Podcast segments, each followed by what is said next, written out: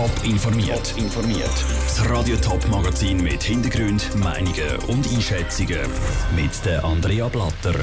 Studenten von der ZHW brauchen neue Kreditkarten, um ihre Semestergebühren zu zahlen. Und die Inner- Regierungsrätin Antonia Fessler will sich nach der Landsgemeinde neu orientieren. Das sind zwei von den Themen im Top informiert. Es gibt ganz verschiedene Möglichkeiten, wie die Leute ihre Rechnungen zahlen können. Mit dem gelben Postbüchli, mit einem Einzahlungsschein über das E-Banking oder auch mit der Zahlungs-App Twint. Bei der Zürcher Hochschule der angewandten Wissenschaften ZHW geht das alles aber nicht mehr. Die Studenten können ihre Semestergebühren nämlich nur noch per Kreditkarte zahlen. Das hat der Landputz berichtet. Der Pascal Schlepfer hat Zürcher Bildungspolitiker gefragt, wie sie zu dem Kreditkartenzwang an der ZHW stehen. Die Studierenden haben gar keine Freude an den neuen Zahlungsregeln der ZHAW. Dass sie ihre Studiengebühren nur noch mit der Kreditkarte zahlen können, sorgt bei ihnen für viel Kritik.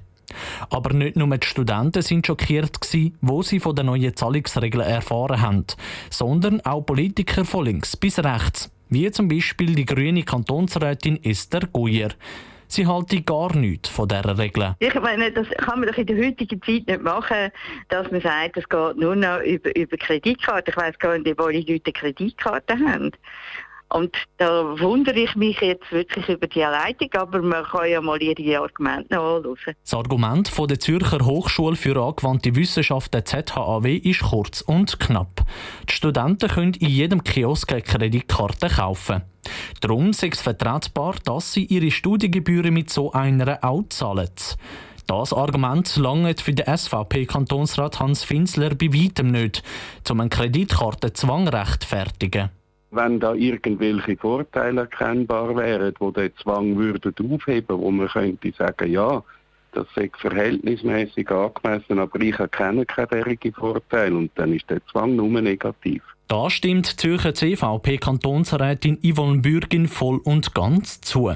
Es ist nicht richtig, dass die ZHAW ihre Studenten dazu zwingt, die Studiengebühren mit einer Kreditkarte zu zahlen. Die Studierendenorganisation fordert ja auch eine, moderne Lösung, zum Beispiel mit Zahlung über Twint.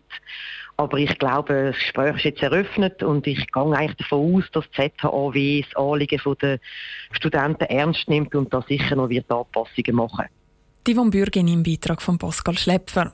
Die ZHW hat nicht nur das Zahlen der Rechnungen digitalisiert, sondern auch die Rechnungen selber. Die kommen die Studenten neu nur noch per Mail über. Das kommt bei den Politikern aber durchs Band gut an. Antonia Fessler hat es genug. Gesundheitschefin vom Kanton Appenzell-Innerrhoden rund nach zehn Jahren ihrer Sitz in der Regierung. Sie bleibt noch bis zu der Landsgemeinde im Frühling im Amt und dann will sie etwas Neues machen, heisst in einer Mitteilung vom Kanton. Der Daniel Schmucki hat von der Antonia Fessler wissen, ob sie es gesehen hat in der Innerrhoder Regierung. Also sicher ist es so, dass man ein gewisses Déjà-vu hat nach zehn Jahren aber ich bin auch noch mit vollem Elan dabei und will das eben auch bis zum Schluss bleiben. Und darum ist eben auch wichtig, dass man einen Zeitpunkt verwünscht, wo man noch Freude hat und wo man ja, auch noch mit Elan am Werk sein kann. Als Landsgemeinde 2010, also vor zehn Jahren, sind Sie gewählt worden in die Regierung. Vorher sind Sie schon beim Kanton am Arbeiten als Departementssekretärin. Wenn Sie zurückschauen auf die Zeit, wie behalten Sie die in Erinnerung? Also es war für mich sehr eine spannende Zeit. Gewesen. Ich habe viel mitgestalten. Es ist im Gesundheits- und Sozialwesen, das sind Themen, wo vieles in Bewegung ist, wo man auch wieder Neues erlebt. Äh, es ist aber auch eine herausfordernde Zeit gewesen, ist klar, insbesondere im Spitalbereich.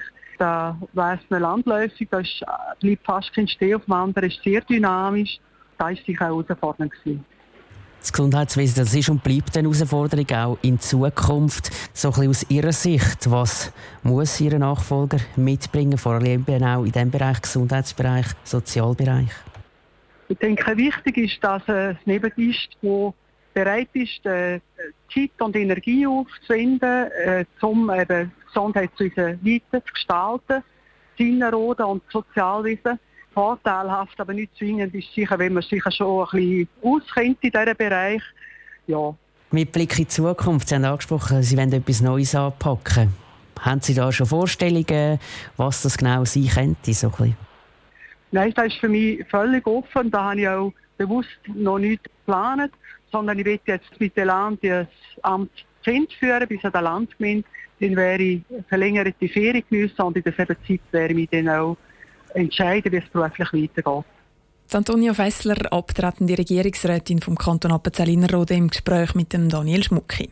Sie war unter den sieben Regierungsratsmitgliedern die einzige Frau. Gewesen.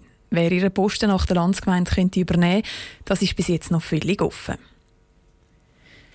Fast ein Jahr ist es her, seit der Lawine die Schwegalp auf dem Sentis überrollt hat. Der Schnee ist bis ins Hotel auf der Schwegalp hineingekommen und die Stütze der Schwebebahn auf dem Sentis ist unter der schweren weißen Masse eingeknickt. Heute lässt sich das Hotel auf der Schwegalp von dem Ereignis kaum mehr etwas anmerken. Vivian Sasso, du bist anlässlich vom Lawinenjahrestag auf die Schwegalp gefahren. Wie ist die Stimmung so auf dem Berg? Jetzt, wo sich das Lawinenereignis jährt, gehen den Verantwortlichen und Mitarbeitern vom Hotel die Bilder von letztes Jahr wieder durch den Kopf. Grundsätzlich hat das Team den Vorfall aber gut verarbeitet. Der Bruno Vattiani, Geschäftsführer von der Sentis Schwebebahn AG, hat heute Morgen erzählt, dass der Lawinenabgang gezeigt hat, wie gut ihr Notfallplan funktioniert und wie mutig das Team im Ernstfall zusammenheben kann. Mittlerweile ist ja auch klar, was die Lawine ausgelöst hat. Es hat ja nämlich eigentlich gar nicht so viel Schnee gehabt. Was genau ist dann die Schuld gewesen? Es sind vor allem die schlechten Wetterverhältnisse, die den Schnee oben abgebracht haben. Es ist nämlich hier sehr wenig Schnee gelegen. Dafür hat es umso mehr geregnet und gewindet. Das hat die Lawinen ausgelöst. Verletzt wurde ist bei dieser Lawine ja glücklicherweise niemand, aber es hat recht einen hohen Sachschaden gegeben. Eben eine Stütze von der Bahn ist umgeknickt und darum hat es dann auch zusätzliche Sicherheitsmaßnahmen gebraucht. Wie sehen denn die genau aus? Einerseits werden die Wetterdaten und Schneeverhältnisse genauer gemessen als früher, sodass die Sentis-Schwebebahn zukünftig schneller reagieren können. Und andererseits ist die Stütze der Schwebebahn, die bei der Lawine recht gelitten hat, wieder geflickt worden. Sie ist jetzt stärker als vorher, muss aber auf jeden Fall zukünftig ganz ersetzt werden. Wann das passiert, ist aber noch nicht klar. Danke für deine Ausführungen, Vivienne Sasso. Wie sich die Verantwortlichen von der Sentis Schwebebahn ein Jahr nach der Lawine als Ereignis zurückerinnern, das ist dann heute Abend Thema im Top informiert am Viertel vor sechs. Top informiert, auch als Podcast. Mehr Informationen gibt's auf toponline.ch.